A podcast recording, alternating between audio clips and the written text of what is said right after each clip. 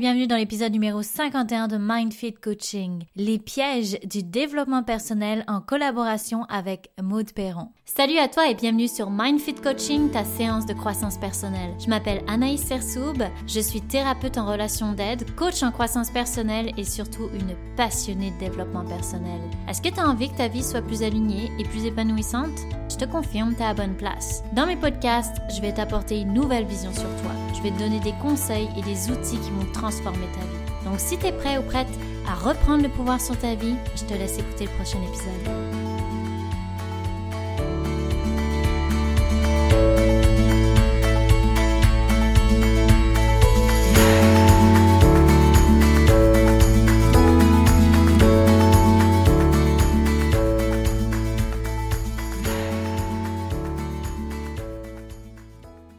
Salut à toi, bienvenue dans cet épisode. Aujourd'hui, ben, je suis encore avec Maud. Finalement, on a enregistré le premier épisode sur l'épanouissement personnel, puis ça nous a inspiré. On s'est dit, on va en faire un deuxième. Ce qu'on avait envie de discuter, c'était des pièges du développement personnel. Quel beau sujet! ouais, hein? Puis pour commencer, la première chose qui, qui, nous, qui nous est venue en tête, c'était la positivité toxique. Parce que c'est vrai que dans le développement personnel, il peut y avoir cette idée préconçue de faut toujours que je sois positif, euh, faut que tout aille bien dans ma vie. Je sais pas toi, qu'est-ce que tu en penses, mais non, hein, ça n'existe pas la positivité absolue. Là. Ben, en fait, la positivité toxique, ça serait d'être positif à tout prix. C'est comme de banaliser, euh, exemple, quelqu'un qui nous raconterait un abus. Ben, on peut pas dire tout de suite Ah, ben, qu'est-ce que t'en fais comme apprentissage? Ça fonctionne pas. Tu sais, il y a une étape d'empathie, il y a, y a des choses plus grandes, plus profondes. Dans le développement personnel, c'est vrai qu'on entend ça des fois ah, ben, sois positif, vois le bon côté. Vois le bon mhm. côté. Oui, mais peut-être qu'il y a d'autres étapes à vivre avant. Puis là, c'est dans un cheminement, c'est un processus. Donc, d'être positif à tout prix, ça peut devenir toxique. En tout cas, moi, quand j'entends ça, je me mettrais la pression, là, à me dire, il faut toujours que je sois positive, il m'arrive un truc grave, non, il faut que je sois positive. Puis c'est vrai que c'est important de garder toujours le portrait global. Tout n'est jamais noir ou blanc, c'est bien plus nuancé que ça, mais par contre, effectivement, il y a comme des étapes. Tu parlais d'abus, des choses comme ça, c'est sûr qu'il va y avoir des étapes. On parle aussi beaucoup de, dans le développement personnel de ne pas être victime, d'avoir le pouvoir. Mais une personne qui a vécu un abus, elle est d'abord victime elle a vécu quelque chose de grave et c'est important de le reconnaître, sinon là, ça devient qu'on refoule. Mm. Et c'est ça pour moi la positivité toxique, c'est quand on se met à refouler des émotions négatives pour dire non, non, non, faut que ça soit positif, faut que ça soit positif, sauf que les émotions, je dis négatives, mais J'allais te reprendre. on s'entend que c'est pas négatif, effectivement. Ouais, hein, merci, Coach Mode. Mais c'est ça, c'est des émotions qui, ont, qui sont nécessaires à, à, vivre, qui sont importantes à comprendre pour comprendre le message, justement. Exactement, là, tu viens de le dire, puis je vais le remettre en évidence. Les émotions portent un message. Si on prend pas le temps de les écouter, on les refoule, et j'irais même jusqu'à dire, puis encore là, c'est toute une question de croyance, mais les maladies se développent comme ça aussi, quand on, refoule, des, on refoule des émotions qu'on ne veut pas mentionner, qu'on ne veut pas parler, on refoule des histoires, des parties de notre histoire, mais mm-hmm. ben, ça peut se développer autrement. Donc, définitivement, c'est pas d'être positif à tout prix. Non. C'est de voir le portrait global, comme tu as dit, de regarder tous les éléments, mais d'avoir le droit de vivre les émotions parce qu'elles sont valables et portent un message sur soi. En fait, c'est un peu comme à l'inverse, la négativité toxique, on pourrait dire ben ça aussi. C'est-à-dire des personnes qui vont vraiment se concentrer sur juste le négatif. Le négatif, j'en connais des personnes comme ça, là. peu importe ce qui arrive dans la vie, même si c'est beau, mais ben, elles vont trouver quelque chose de négatif à dire dessus. Donc c'est un peu la même chose à l'inverse, c'est-à-dire d'ignorer le côté négatif d'un élément je suis mêlée là dans ce que je te dis. Non, c'est bon.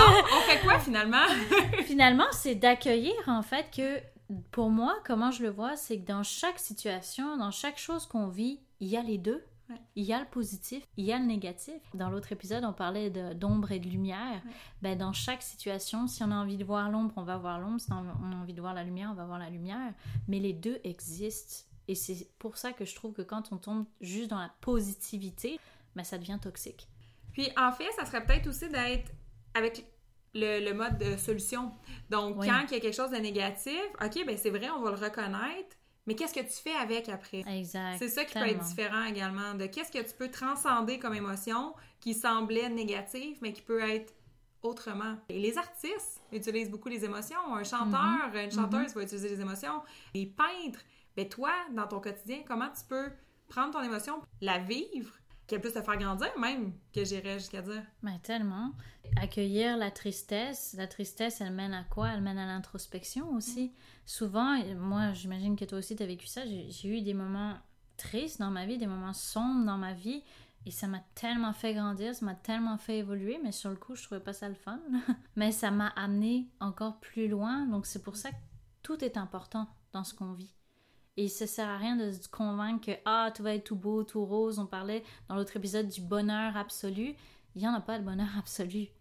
Il y a des moments qu'on vit, puis c'est important de le voir dans son ensemble. Donc c'est ça qui fait du bien. Mais c'est vrai que ça peut être quelque chose de un piège du, développement personnel quand on commence en tout cas de se dire ok faut que ça soit beau, faut que ça soit positif. Ah je veux plus penser négatif comme avant. Non non non, on reste des humains là.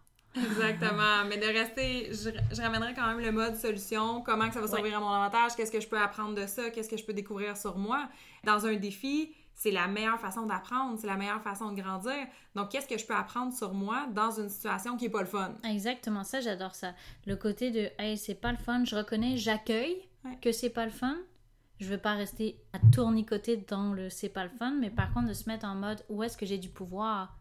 Sais, quand tu dis mode solution, c'est ça que ça me fait penser, j'imagine c'est ça que tu veux dire. C'est où est-ce que j'ai du pouvoir, qu'est-ce que je contrôle finalement, parce que c'est pareil, il y a toujours un endroit où on peut contrôler quelque chose, généralement c'est nous-mêmes, notre perception, etc.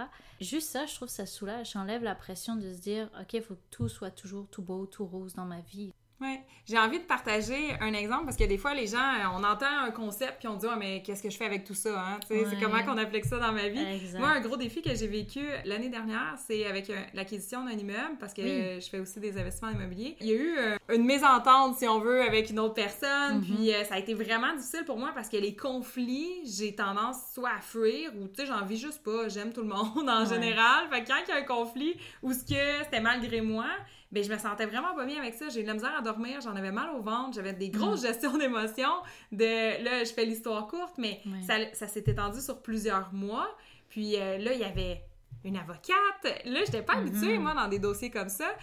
C'était pas le fun. Puis je peux pas dire que j'ai ri tout le long de la situation, mm-hmm. mais aujourd'hui, j'en connais tellement sur le droit immobilier. Ah, Puis moi, un de mes rêves quand j'étais jeune, ça a déjà été d'être avocate. Ça, on le sait pas, là, mais ah, j'avais... Je voulais être psychologue, je voulais être avocate et prof d'éduc. Maintenant, je réunis un peu tout ça différemment quand tu me connais, avec tout ce que je fais.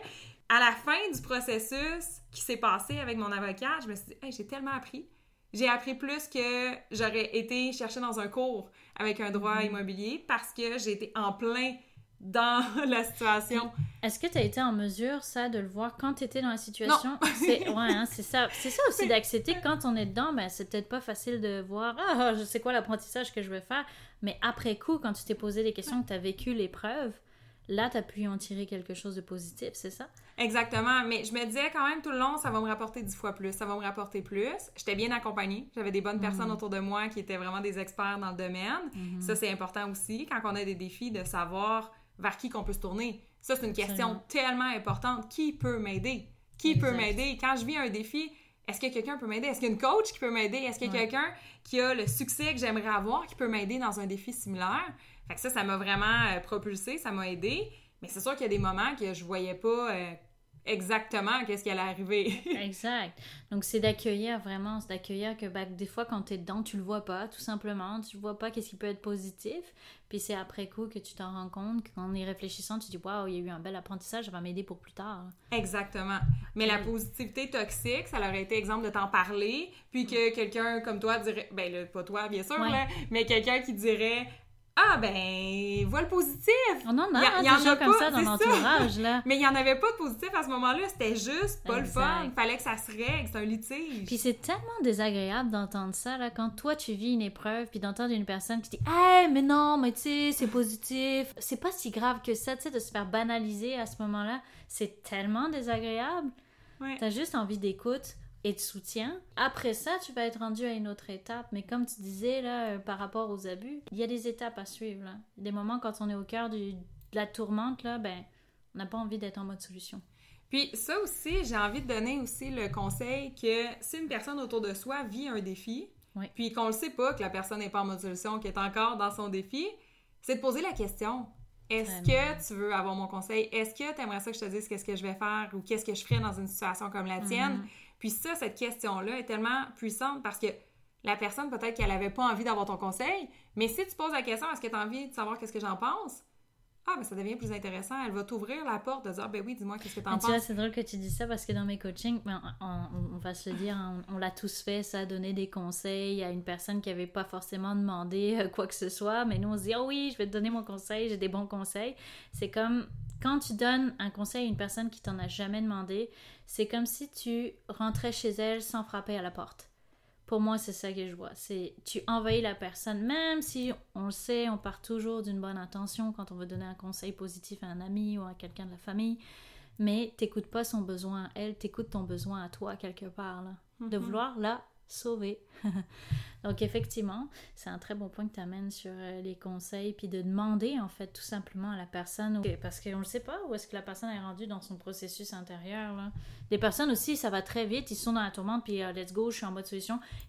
J'avais, j'avais déjà parlé des cerveaux, tu sais, la différence de certains cerveaux, cerveau mode solution, donc des personnes qui vont très rapidement aller en mode solution, puis il y a des personnes qui vont avoir besoin de vivre l'événement pour après aller en mode solution. Mais on le sait pas, là. Le classique, sans vouloir généraliser, là, mais toi, avec les relations de couple, combien de fois, tu sais, que, exemple, la femme raconte sa journée en disant Ah, il y a ça qui va pas bien, il y a ça, il y a mon employeur, il y a telle, telle chose. Puis là, le chum qui dit Ah, ben, quitte ou ah, fais ça. Ah là, c'est tout de suite la solution, mais la femme est pas prête à avoir la solution. Elle dit non, non, je veux juste que tu m'écoutes. Je veux juste que tu m'écoutes. Donc, si on sent que la personne, parce que ça crée des conflits, là, des fois de donner des ben solutions sans qu'on l'ait demandé. Et puis ça, c'est un autre piège de développement personnel, c'est d'offrir des solutions à tout le monde. exact. Ben justement, tu as raison, ça nous amène à un autre point des pièges. C'est-à-dire que quand on commence à faire du développement personnel, puis encore une fois, j'ai l'humilité de dire que je l'ai vécu aussi quand j'ai commencé à, me découvrir, à comprendre des notions, des concepts. Ah là, j'en parlais à tout le monde, puis je me disais, j'ai la, j'ai la vérité absolue, etc. Hein? Il n'y en a pas de vérité absolue. C'est pas parce que toi, tu as compris quelque chose qui a fonctionné pour toi que c'est la même chose pour tout le monde. C'est un processus, c'est un apprentissage sur soi. En fait, il faudrait même définir c'est quoi le développement personnel. c'est de l'introspection. Il y a des gens qui vont pas lire de livres de développement personnel, mais au quotidien, ils se posent des questions sur le sens de qu'est-ce qu'ils font, le sens de mm-hmm. la vie. C'est du mm-hmm. développement personnel. Mm-hmm. Consulter thérapeute, psychologue. Moi, j'ai inclus ça dans ce développement personnel. Ben oui. C'est toute cette belle introspection-là sur soi-même. Donc, il n'y a pas de vérité absolue. C'est pas parce que moi j'ai compris quelque chose que ça s'applique pour toi, puis de dire Ah, ben tu comprends rien, non, tu vis ta propre réalité. Chacun vit sa propre réalité. Ça me fait penser quelque chose quand euh, j'étais jeune. Moi, j'ai fait beaucoup de philosophie à l'école. J'étais en, France en études littéraires et tout ça. Puis il y avait beaucoup, beaucoup de philo. Puis ça me perturbait. Il y a tellement de philosophes qui ont des approches différentes. C'est un peu comme je dirais dans le développement personnel. Il y a plein d'approches différentes. Puis je me disais, mais finalement, c'est quelle approche qui me convient? Il y en a un qui va dire euh, A, l'autre il va dire B. Je sais plus quoi penser. Quand j'étais jeune, j'avais 17, 18 ans ça m'irritait parce que je me disais, ah, je ne savais pas. Mais aujourd'hui, je le vois comment? Je le vois comme c'est ma vérité à moi. Je choisis ce qui résonne pour moi. C'est ça. Et ce qui résonne pour moi dans le développement personnel, dans les notions et les concepts que j'entends, que j'apprends, que je lis, ça se peut que pour moi ça marche, puis que pour toi tu crois pas. Ouais. Puis c'est correct comme ça. Puis c'est pour ça qu'il y a autant d'approches aussi, autant en psychologie qu'en coaching. Puis des fois, ça peut être difficile de se démêler à travers tout ça. Moi, je suis allée me chercher un parcours en psychologie où je voulais apprendre toutes les approches. Je voulais comprendre entre la psychanalyse, après ça, l'approche humaniste. Là, j'ai dit même en ordre, mais tu sais, la TCC. Moi, la première expérience que j'ai eue avec un psychologue, c'est une expérience de TCC. Mm-hmm. Après ça, j'ai découvert la PNL. Je fais, ah, OK, mais c'est tout différent. Puis la, la psychologie positive, moi, j'ai une approche qui ressemble beaucoup, beaucoup à la psychologie positive. Mais on l'a dit, il y a, l'envers du décor, des fois que c'est trop positif, mm-hmm. mais il y a eu tout ce cheminement-là avec des grands noms qui se sont penchés sur les concepts de qu'est-ce que l'humain a besoin, qu'est-ce qu'il fait euh, pour comprendre les comportements humains. Puis au final, ils disent toutes des choses différentes et parfois similaires. Et parfois similaires, oui. Donc, tout est dans tout. Moi, c'est quelque chose que je répète souvent. Tout est dans tout. Puis c'est important d'aller vers qu'est-ce qui résonne pour soi. Ouais. Et je pense que ça rejoint le côté des valeurs, en fait. C'est-à-dire que ce qui résonne pour toi est aussi relié à tes valeurs. C'est clair que moi, il y, a des, il y a des coachs en développement personnel qui vont moins me faire vibrer. Il y en a d'autres où je vais quand même dire Waouh, ok, ça là, ça, ça, fait du sens pour moi, ça résonne pour moi ce que la personne elle dit. C'est pas toi comment tu vois ça dans ton métier de coach, mais moi, je me suis dit je veux être une coach avec multi-approches. Pas une seule approche parce que je sais qu'il n'y a pas de vérité absolue. Exactement, je suis pareil comme toi, puis c'est pour ça que j'adore travailler avec toi aussi, parce qu'on se mhm. parle souvent, euh, toujours en toute confidentialité, juste en nous deux, mais telle situation, voici ce que moi j'ai fait, qu'est-ce que toi t'en penses? On est toujours humble de qu'est-ce qu'on pourrait faire pour mieux accompagner la personne dans ce qu'elle vit, sachant que j'ai pas la vérité pour elle. Je peux lui apporter des pistes de réflexion, je peux lui apporter des idées qui pourraient faire émerger quelque chose, mais c'est son processus. Donc, d'être une bonne coach, c'est aussi de comprendre qu'il n'y a pas de vérité absolue. Non, sinon, tu imposes ta vision à l'autre. Puis ça, c'est quelque chose d'assez euh, primordial à comprendre quand tu es coach, parce que sinon, tu vas avoir pas mal de résistance en face de toi si tu essayes d'imposer ton point de vue à quelqu'un. Mais c'est vrai que quand tu fais du développement personnel et que tu, tu commences là-dedans, tu as comme envie d'aider tout le monde autour de toi, tu as envie que les gens ils comprennent la même chose que tu as compris, puis ça revient exactement au même que sur les conseils. Une personne qui veut donner des conseils à l'autre, elle estime que ses conseils sont les meilleurs conseils qu'elle peut donner quelque part. L'autre, elle va peut-être faire autre chose totalement différent, une solution totalement différente. C'est de faire attention à ça, je dirais, quand on, quand on commence le développement personnel, de ne pas prendre pour acquis que ce qu'on a appris, c'est fait pour tout le monde un autre piège. Puis là, on le dit en toute humilité parce qu'il y, eh y, a des moments qu'on a pu se retrouver là-dedans dans nos vies personnelles. Mais de vouloir changer les autres, ça, c'est un piège J'ai jamais fait ça. D'être dans la maison. Là, on va donner une autre analogie, OK? Tu fais ton ménage, tu fais ton gros ménage de linge, puis là, t'es comme, chérie, fais ton ménage, toi aussi. OK, tout le monde fait le ah ménage. parce qu'on essaie de changer les autres. Mais si t'es en train de faire du ménage pour l'autre, retourne dans tes propres affaires, continue ton ménage. Moi, c'est quelque chose que je garde en tête parce que dans ton développement personnel, si tu es en train de changer quelqu'un autour de toi en disant ah, faut que tu changes ça, ça n'a pas de bon sens. Mm. Retourne à tes propres bébés de mm-hmm. qu'est-ce que toi, ça c'est de l'humilité aussi, de retourne le miroir vers toi. Tu peux pas changer l'autre personne. Non, tu peux pas. Ça c'est un truc là, moi je, je, répète ça là, je le martèle dans la tête de tous les, clients, les coachés qu'on a parce que c'est tellement important. Encore là, on n'est pas dans la perfection, on l'a tous fait, on le fait même tous encore des fois parce que ça nous arrange quelque part si l'autre change, ça nous apaiserait, ça serait plus facile. Souvent, ce qu'on va observer à travers Elite, notamment, on le voit beaucoup parce qu'il y a des couples, mais il y en a un qui va faire le programme de développement personnel, puis tu as l'autre du couple qui ne le fait pas. Mais souvent, ce que j'entends, c'est celui qui fait du développement personnel, ben, il voit un décalage avec l'autre. Hmm. Parce qu'il apprend des choses, parce qu'il se découvre, qu'il apprend à se connaître, puis que l'autre, c'est pas son intérêt pour le moment. Soit ça n'intéresse pas, soit il est pas rendu là, etc. C'est cette difficulté à accepter que son partenaire ou sa partenaire ou ses amis ou ses membres de famille ne font pas de développement personnel ou ne sont pas rendus là où on aimerait qu'ils soient rendus. Fait qu'on fait quoi dans ce temps-là, Anaïs? Ben, on accueille, on accepte. En fait, tout simplement, c'est d'accepter la différence de l'autre. Hmm. C'est d'accepter que l'autre t'es pas rendu là. Moi, je serais venue te voir il y a, je sais pas, 20 ans en arrière, je t'aurais dit Hey, développement personnel, c'est comme ça, comme ça, comme ça, puis t'étais pas là, t'étais pas rendu là. Tu m'aurais dit Mais laisse-moi tranquille avec ton développement personnel. Ça t'a demandé de toi comprendre pourquoi c'était important pour toi. Sinon, tu le fais pour l'autre. Puis ça, là, on s'entend que faire n'importe quel objectif pour quelqu'un d'autre, ben, ça s'épuise assez rapidement. Mais non, ça fonctionne pas. Ça fonctionne pas. Ça demande trop d'efforts ben pour le, réel pourquoi si c'est pour quelqu'un d'autre. C'est comme quelqu'un qui dit je vais arrêter de fumer ben, pour quelqu'un d'autre. Ça fonctionne pas. Je vais perdre du poids pour quelqu'un d'autre. On sait ça fonctionne pas. Il faut le faire pour soi. Absolument. Donc ça, ce serait un autre piège, effectivement, d'essayer de vouloir changer les autres ou de vouloir qu'ils fassent du développement personnel comme soi. C'est-à-dire de se dire, hey, apprends à, te connaître vraiment. Je vais te donner un exemple personnel. moi, avec mon conjoint, moi, je suis à fond dans le développement personnel. Il fait aussi du développement personnel, mais plus dans le côté sportif. Puis ça se rejoint quand même pas mal, hein, je trouve, le coach sportif et euh, développement personnel. Mais il est pas autant passionné que moi par le développement personnel. C'est pour ça d'ailleurs que toi et moi, on se parle autant. Et ça l'arrange parce que, parce que je voyais que je lui parlais, puis au bout d'un moment, il était comme Ah, j'aime bien ton sujet, mais on s'entend que je suis pas passionné par ça, donc ça je peux comprendre que c'est pas super cool. Quand il me parle d'haltérophilie, au bout de 10 minutes, je décroche, là, tu vois. Mais j'ai trouvé une personne comme toi où on peut s'en parler, s'en parler, s'en parler, puis c'est un plaisir de débattre là-dessus, puis je nourris quelque chose à l'intérieur de moi. Donc des fois, on veut essayer de nourrir quelque chose, d'aller chercher la connexion avec une personne en disant « Ah, il fait comme moi, aime la même chose que moi », mais c'est juste qu'il diffère. Donc c'est encore une fois d'accepter. Mais le bon point que tu nommes aussi, c'est d'accepter, de pas s'attendre que ça soit dans ton couple que tu aies ces discussions-là, mais d'aller chercher les personnes avec qui tu as envie d'avoir des discussions comme ça. Puis ça, des fois, c'est. Ben là, ça serait pas un piège de développement personnel, mais un piège tout court, c'est de dire ben je connais personne dans mon entourage qui fait ce que je fais. Je connais mhm. personne dans mon entourage qui fait tel objectif ou qui a telle vision mhm. de la vie. va les trouver, va rencontrer du mhm. nouveau monde. On n'est plus comme à l'école, là, qu'on avait juste notre petite gang d'amis ou on était limité à notre quartier. On peut tellement connaître de gens à travers le monde maintenant avec la technologie c'est facile de trouver des gens qui ont les mêmes intérêts que toi. Tu veux courir, mets-toi sur un groupe de courses, de randonnée, peu importe. Tu veux euh, parler avec d'autres mamans qui vivent des réalités similaires. Il y a des groupes de mamans sur Facebook. C'est tellement facile de rencontrer des gens qui te ressemblent. C'est vrai. Même chose avec le développement personnel quelque part, OK, mon conjoint n'est pas forcé d'aimer tout ce que j'aime, je vais aller me nourrir ailleurs avec une autre personne qui est, ça va être un plaisir de parler avec elle. Puis moi, ça nourrit. Écoute, depuis qu'on se connaît, moi, je suis super nourrie dans ma sphère de développement personnel parce que des fois, on se dit qu'on va s'appeler cinq minutes, ça dure une heure.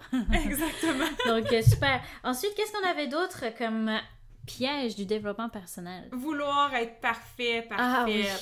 Ça, c'est vrai que c'est un des pièges quand tu commences ce développement personnel, de tomber dans la suranalyse même, je dirais, là, de s'observer constamment, puis de vouloir arrêter de reproduire des choses, mais pas à un point où c'est sain, à un mm. point où ça tombe dans « faut que je sois l'être humain le plus parfait du monde ». On peut pas être parfait, hein, perfection n'existe pas. Mais c'est qu'on va être parfait aux yeux de qui? On peut être selon nos propres standards. C'est ça, c'est quelque chose que je valorise d'aller chercher nos standards à soi, de dire ok ben moi je sais que je veux vieillir en santé, je sais que je veux être en forme, de plus en plus en forme. Moi c'est ça mon mantra, c'est comme je vais être de plus en plus en forme. Mm-hmm. Fait qu'à chaque jour, je vais faire des actions cohérentes avec ça, mais pas dans le but d'être parfaite pour quelqu'un, dans le but d'être bien, dans le but d'être saine. Puis de vouloir être parfait, c'est comme de mettre un standard mm-hmm. qui n'existe pas parce que il y en a pour qui qui vont dire Ah, ben non, moi, c'est autre chose complètement. La perfection. Fait que ah le mot parfait, déjà parfait, c'est malsain. Je peux me confesser aussi parce que j'ai souvent été là-dedans. De qu'est-ce que je vais mm-hmm. avoir l'air? Qu'est-ce que je vais mm-hmm. avoir l'air? Euh, Est-ce que ça va être bon? Qu'est-ce que je vais dire? Est-ce que ça va être correct? Qu'est-ce que je vais faire? Fait que de vouloir être parfaite, mais en bout de ligne, si la personne n'aime pas ce que je dis, là, elle juste à pas m'écouter. Elle juste à penser à quelqu'un d'autre. Fait que maintenant, quand tu enlèves cette pression-là de vouloir être parfait, ça l'enlève un méga poids sur les épaules, puis de d'aller, on a parlé autant envers des gens qui t'apprécient comme tu es. Oui. Inconditionnellement. Il n'y a pas une condition de si tu fais ça, je t'aime. C'est je t'aime parce que tu es la personne que tu es. Exact. Tu n'as pas besoin d'être parfait, parfaite. Tu peux juste être qui tu es en continuelle amélioration de ta vie et de tout ce que tu fais. Moi, j'aimais ça, j'avais entendu euh, plutôt de dire parfaite de dire euh, que tu cherches l'excellence, par exemple. Ouais. L'excellence, ben, c'est continuellement aller chercher de l'expertise, d'être en évolution, en fait. Pas chercher la perfection, mais d'être en évolution. Moi, le piège que ça a été quand j'ai commencé le développement personnel, c'est que là, j'ai commencé à comprendre mes mécanismes de défense, mes blessures, qu'est-ce que je faisais dans mes relations qui faisait que ça m'amenait des patterns relationnels euh, qui étaient malsains, on va dire ça, ou toxiques. Puis là, je me suis dit, ah non, faut plus que je fasse ça, faut plus que je fasse ça, faut plus que je fasse comme ci, ah, il faut que je sois comme ça, faut que je sois comme ça. Puis là, au bout d'un moment, c'était épuisant, puis j'avais vraiment cette envie, parfois, il faut que je me, je me check encore parce que je peux être comme ça, mais j'avais vraiment cette envie de, de me connaître à un point où c'est même pas humain, genre, c'est-à-dire de vraiment t'auto-analyser tout le temps, alors que ce que j'ai préféré développer avec le temps, c'était lâcher prise. Ouais. Ben, c'est vrai que ça m'est arrivé une fois, j'étais dans mon mécanisme de défense. Par contre, je, me vois. J'ai vu que j'y étais. Ou, ah, tiens, j'ai appris encore quelque chose de nouveau. Des fois, il y a des personnes qui vont me dire, ah, j'ai tellement de choses à travailler ou j'ai tellement de trucs, euh, je viens de découvrir encore quelque chose sur moi parce que c'est ça, développement personnel aussi. T'enlèves un voile, puis il y a plein de choses que tu découvres par après. Mais c'est vraiment de se dire, ok, mais tant mieux parce que imagine, là, là maintenant, t'en as conscience. Donc tu vas pouvoir travailler avec ça, tu vas pouvoir évoluer justement. Puis des fois, c'est un peu décourageant si tu commences à vider le garde-robe, là, que t'as ben, stocké plein de choses depuis des années, que tout est là, tout est pêle-mêle. Puis là, tout d'un coup, tu commences à sortir. Là, je donne une image avec le ménage parce que je trouve tellement que des fois, notre tête fonctionne comme ça. Mais ça se peut que ce soit un peu le bordel, là. Aujourd'hui, tu mm-hmm. découvres quelque chose sur toi, puis tu te dis, ah, ça me convient pas parce que c'est vrai, j'ai réagi de telle façon parce que j'ai déjà vécu quelque chose de similaire avec un mhm. rejet, un abandon, une humiliation, une blessure. Mhm. Là, tu découvres, il y a un lien.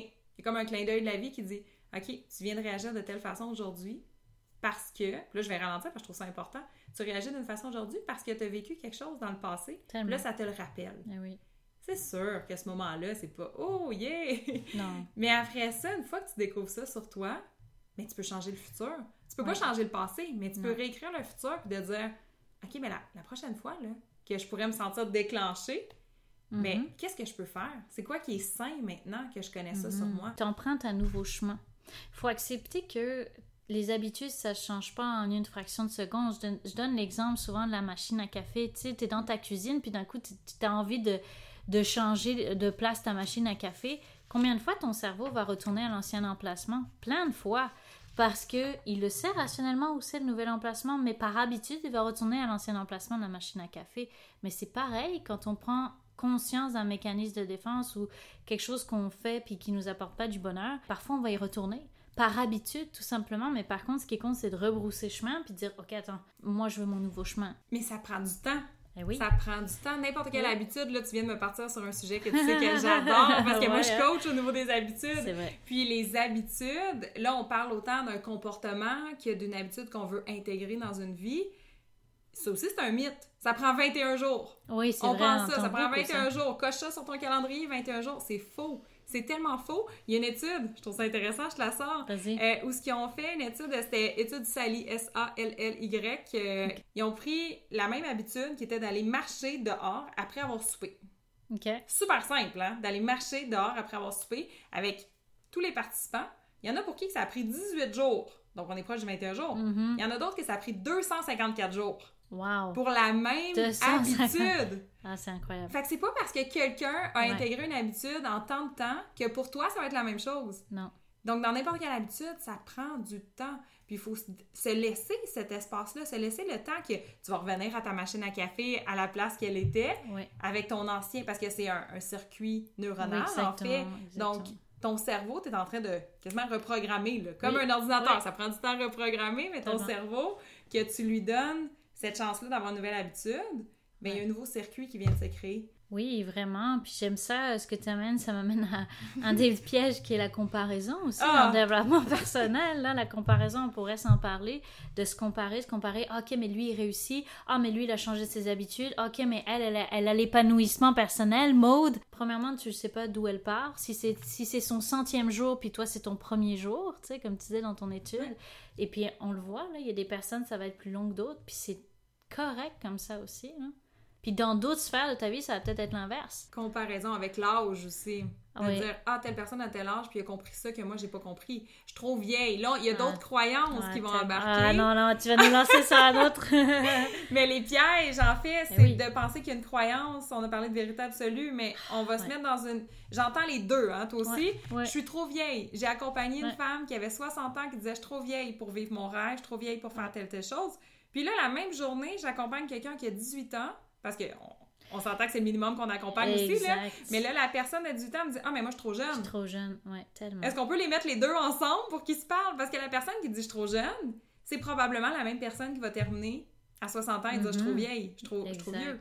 Donc, l'âge, de se comparer parce que telle personne à 26 ans a créé telle chose, puis moi, j'ai pas fait ça on a tous notre processus, c'est pas l'âge. Exact. Moi, ce que je leur réponds, c'est, la... mettons, si j'avais eu une femme de 60 ans qui m'aurait dit ça, je lui dis, ben ouais, t'aurais pu la prendre à 70.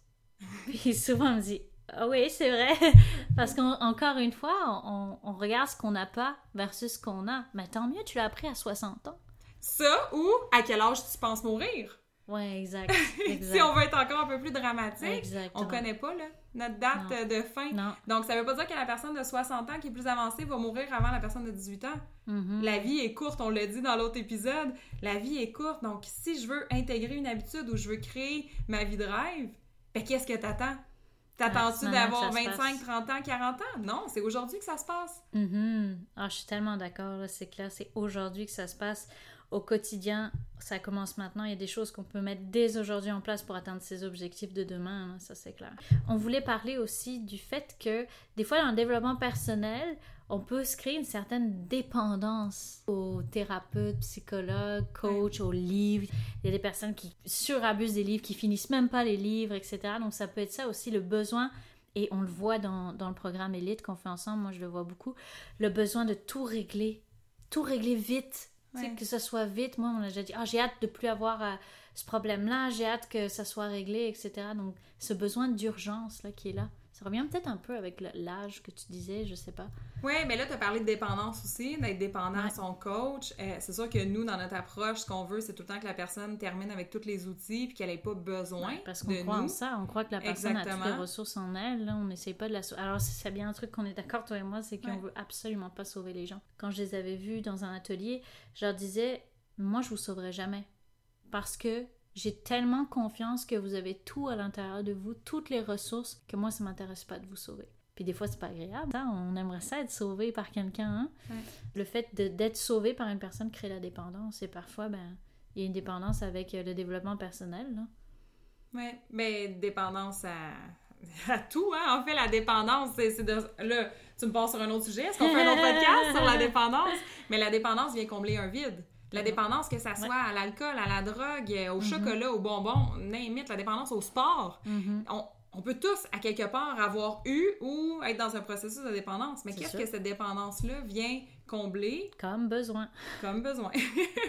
Écoutez le podcast d'Anaïs. ouais, c'est ça, sur les besoins. Mais exactement, c'est qu'après... Ou sinon, s'il y a une dépendance qui se crée, il y a aussi... Ça montre une certaine insécurité de « moi, je suis pas capable tout seul ». Mais oui, t'as tellement tout à l'intérieur de toi, donc... Euh, c'est un peu ça, je dirais, les pièges du développement personnel. Je pense qu'on a pas mal fait le tour de ce serait quoi les pièges du développement personnel. J'ai adoré faire cet épisode avec toi. Je pense que c'est très riche, tout ce qu'on vient de se dire. Totalement. Merci, euh, merci pour cette belle opportunité-là. Je pense que le mot qui est revenu, c'est de se laisser le temps. Si on avait là, à résumer, de se laisser le temps, les changements n'arrivent pas en claquant des doigts. Se laisser le temps, accepter, accepter qu'il y a un rythme, accepter la différence de l'autre, qu'on n'a pas la vérité absolue, etc. Puis de faire son chemin pour soi, pour son développement personnel à soi, son envie de s'accomplir. Encore une fois, on revient à ça, mais c'est ça finalement. Exactement. Génial. Donc, je te dis à bientôt, Maude. Merci, Anaïs. bye. bye.